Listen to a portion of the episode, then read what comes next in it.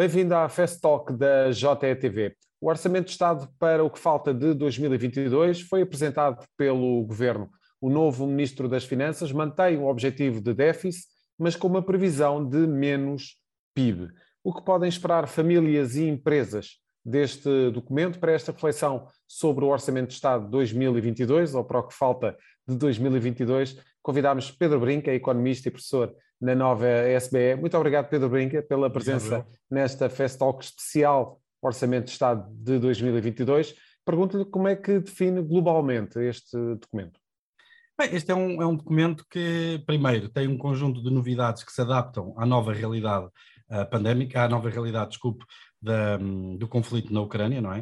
Uh, houve um conjunto de previsões macroeconómicas que foram atualizadas, como disse, a inflação uh, foi revista em alta, 3,3% para 4% para 2022. O PIB foi revisto em baixa, o que é consistente com a maior parte dos, dos cenários. Mantém-se a mesma meta do déficit e a mesma meta de redução do total da dívida pública. Isto são projeções macroeconómicas que foram, uh, que são muito mais próximas até daquilo que o Conselho das Finanças Públicas tem defendido. O próprio Conselho das Finanças Públicas já emitiu uma declaração a dizer que, de facto, que aprova ou que está que apoia as projeções. Está em, está em linha com as projeções também da, do, do CFP. E depois o que nós temos aqui dentro destas novas medidas que já deste, desta nova proposta de Orçamento de Estado relativamente à que havia sido chumbada em outubro e que deu aso a estas novas eleições, temos aqui um conjunto de algumas medidas que visam, por um lado, na questão da, desta questão da inflação, tentar controlar o preço de alguns bens que estão mais expostos e que têm subido mais, e por outro lado, ou seja, atuar ao nível do efeito nos bens, no preço dos bens, e por outras, uh, atuar ao nível da proteção das famílias mais expostas a estas variações de inflação. Por um lado, temos a questão da redução do, do IVA sobre. Hum, sobre os combustíveis, ou seja, a redução do ISP, não do ISP em si, mas da taxa de IVA que lhe está associada, passou para 13%, será uma medida que custará cerca de 80 milhões de euros por mês, assim no, logo ao impacto. É, mas por outro lado, por exemplo, no apoio às famílias uh, mais necessitadas e mais carenciadas, as famílias que têm apoios e prestações mínimas vão ter uma prestação adicional de 60 euros que obviamente é manifestamente pouco, dado o impacto que uma inflação de 4% num ano pode ter, mas que pronto, que é, alguma da, é algumas das medidas que foram direcionadas especificamente para o controle do efeito da inflação, não ao nível dos, do preço dos produtos, mas ao nível de quem os compra. Um, inclui outras, outras medidas. Pedro, e devidamente, e relativo, Peço desculpa, desculpa Pedro. Relativamente, precisamente, estava, estava a falar de, dessa situação da inflação. Pergunto se este Orçamento de Estado, de uma forma uh, global acautela essa, esse cenário de inflação previsto para este ano de 4%?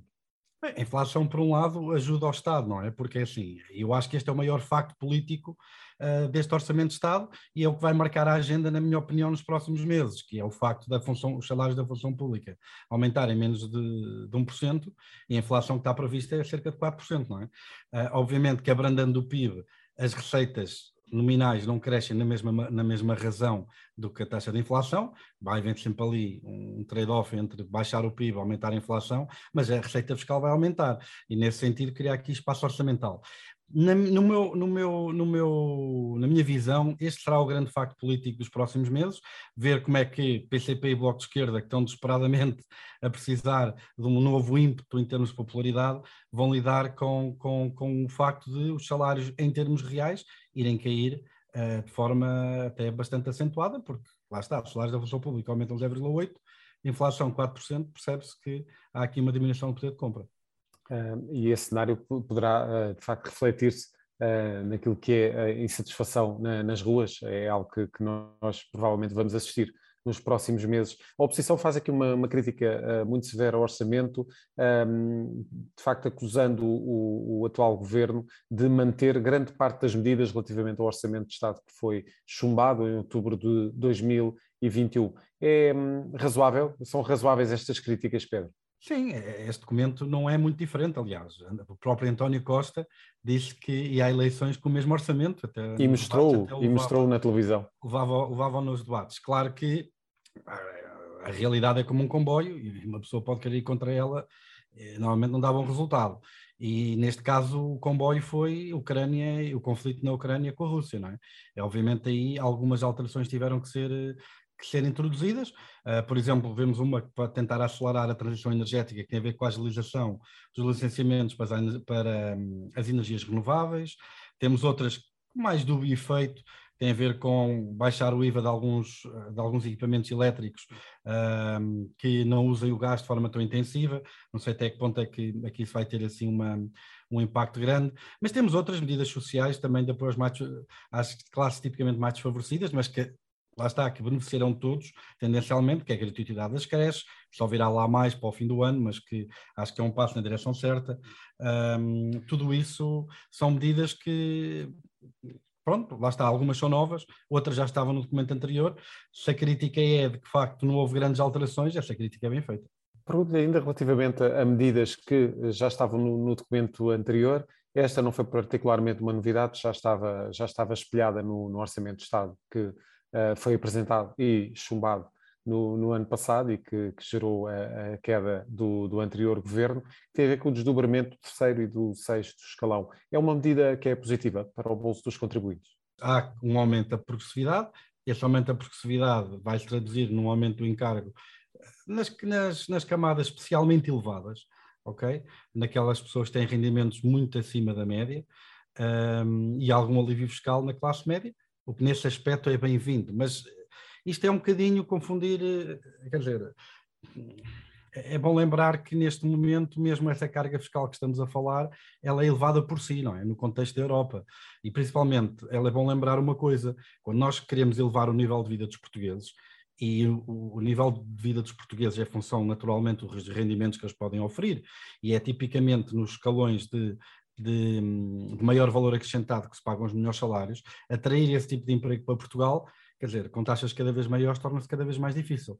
E não é à toa, e este governo sabe, teve quatro anos uh, uh, ou mais no poder, uh, até em coligação com, com, com, o PCP, com o Bloco de Esquerda, e nunca, nunca acabaram com regimes fiscais excepcionais, como o caso do residente não habitual, que dão, que é, traz aqui alguma injustiça fiscal, no sentido que um estrangeiro vem para Portugal e durante 10 anos paga apenas 20% de IRS, enquanto um português paga os, taxa marginal eventualmente 48%.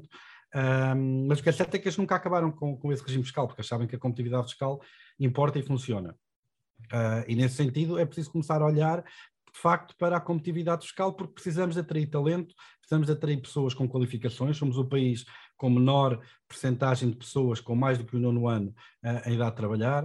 Uh, precisamos de atrair pessoas que criem valor acrescentado, qualificadas para sustentar quer o Estado, quer elevar os níveis de vida. Não? É? Para terminar, Pedro, relativamente àquilo que são as medidas que, que estão calculadas para, para as empresas, um, pode-se dizer que, que, as empresas têm aqui uh, uma, uma folga relativamente àquilo que poderão, poderão ser, poderá ser será com certeza um, um grande desafio do, do, dos próximos meses e provavelmente dos, dos, próximos anos para as empresas portuguesas e não só, tem a ver com os custos da, da energia. O que é que este orçamento traz para as empresas? Eu acho que este orçamento na parte da energia, esta, esta, ideia, esta ideia de baixar o IVA do, do, do ISP, que funciona quer para empresas, quer para, quer para, quer para particulares, tem uma, grande, tem uma medida também importante que tem a ver com o facto de é uma medida condicional, ou seja, tem, traz o melhor de dois mundos. Por um lado, deixa o sistema de preços funcionar, ou seja, se estamos de facto a viver uma nova era em que este tipo de combustíveis são mais caros e é preciso que a economia se, se, se ajuste e substitua, mantém essa pressão, mas ao mesmo tempo também ajuda pelo facto de, no curto prazo, os custos de mudar de repente são enormes, não é? E quanto mais prolongado for o período em que as, as pessoas as empresas têm para se adaptar, melhor. É uma medida condicional, que já disse que, que, que, está prevista apenas até ao final deste ano, a ser revista de três em três meses. Eu acho que nesse sentido tem o ponto certo. Medina, no seu discurso, também abriu a porta a mais um conjunto de medidas extras de apoio a, empresas, principalmente empresas que tenham um grande consumo energético. Abriu-se a porta a financiamento direto de empresas que tivessem um grande consumo de gás e que tivessem um, um aumento brutal das despesas de, de operação por essa via, e nessa medida são medidas que a indústria, de certo, estará, estará, hum, estará grata. Não obstante, é, é, preciso lembrar que o aumento dos preços de energia não aumenta só, uh, quer dizer, está em todos os setores, não há, não há nenhum produto Exatamente. que seja produzido sem energia. Isto é, um set, isto, isto é um efeito transversal. E o maior perigo de toda esta crise é precisamente que este aumento do preço dos custos da energia se torne cada vez mais permanente, que de facto nós levemos muito tempo a substituir a, a importação de gás natural e de petróleo uh, da Rússia e, da, e um, por outros meios alternativos, seja através de, de, outra vez, se calhar, talvez ser menos, menos ambiciosos na, no programa de descarbonização dos próximos anos e recorrer um bocadinho mais às centrais de carvão, ou acalmar o phasing out nuclear na Alemanha, ou acelerar, tentar, os Estados Unidos vão fazer isso, tiveram missões diplomáticas na Venezuela e na Arábia Saudita para convencer uh, uh, esses países a aumentar a produção e então baixar os preços da energia. Ou seja, a velocidade com que nós nos conseguirmos substituir ou o uso daquele uh, daquela fonte de energia em específico ou da origem dessa fonte de energia ditará a persistência destes fenómenos inflacionários e, no fundo, ditará o efeito que António Costa já veio dizer que tem medo, que é a tal espiral inflacionista, porque ninguém acredita que esta taxa de inflação que nós vimos este mês se prolongar durante todo o ano, que estes aumentos na função pública sejam pacíficos e que nós não vivamos nos próximos tempos de uma grande instabilidade política e social. Muito bem. Pedro, muito obrigado pela presença nesta obrigado. Fest Talk da JETV. Acompanhe estes e outros temas em JETV e em jornaleconómico.pt. Até à próxima.